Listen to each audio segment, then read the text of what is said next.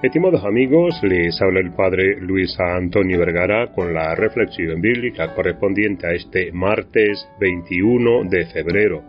El Evangelio está tomado de San Marcos capítulo 9 del 30 al 37. El Evangelio de hoy nos habla de una realidad que no podemos eludir si queremos seguir a Jesús. La cuestión no es quién es más importante o el más grande, sino, sino que en el fondo tenemos que convertirnos y ser como niños. Uno puede preguntarse, ¿y esto qué significa? ¿Qué implica? ¿No sería inmaduro hacerse de nuevo niño?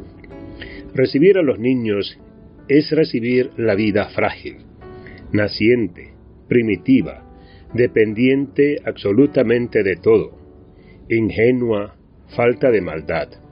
Entonces, recibir a los niños significa abrazar esta niñez y copiarla. Recibir a los niños es hacerse como niño. Y esto significa, de una manera profunda y sincera, cómo vivir nuestra fe, de un modo sencillo, alegre, confiado. Es la gran cualidad de los niños. Ellos no cuestionan lo absurdo, no se preocupan por lo que no es importante, no dan vueltas.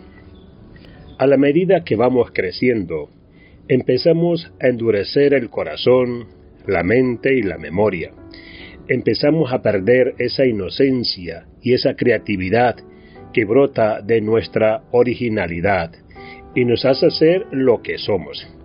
Creer en Jesús, tomar parte de los duros trabajos del Evangelio y apurar la llegada del reino implica necesariamente cambiar nuestra mente, nuestro corazón.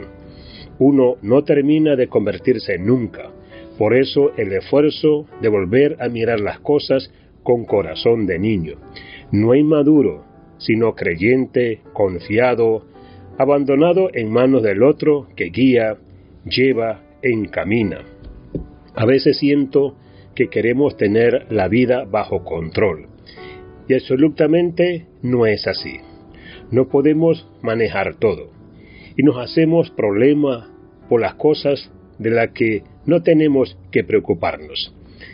Por eso le pedimos a Jesús que nos regale un corazón de niño, que mire lo importante y por ese motivo, por esa razón, por esa persona, nos jugamos la vida por amor y también es una cuestión pendiente en la iglesia de hoy, y más aún en nuestro tiempo.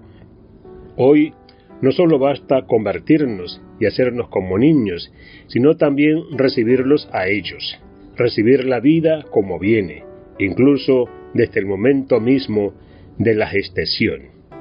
Es hipócrita y falsamente cristiano gritar no al aborto si no somos un ejemplo para cada uno de ellos. Que Dios les bendiga a todos.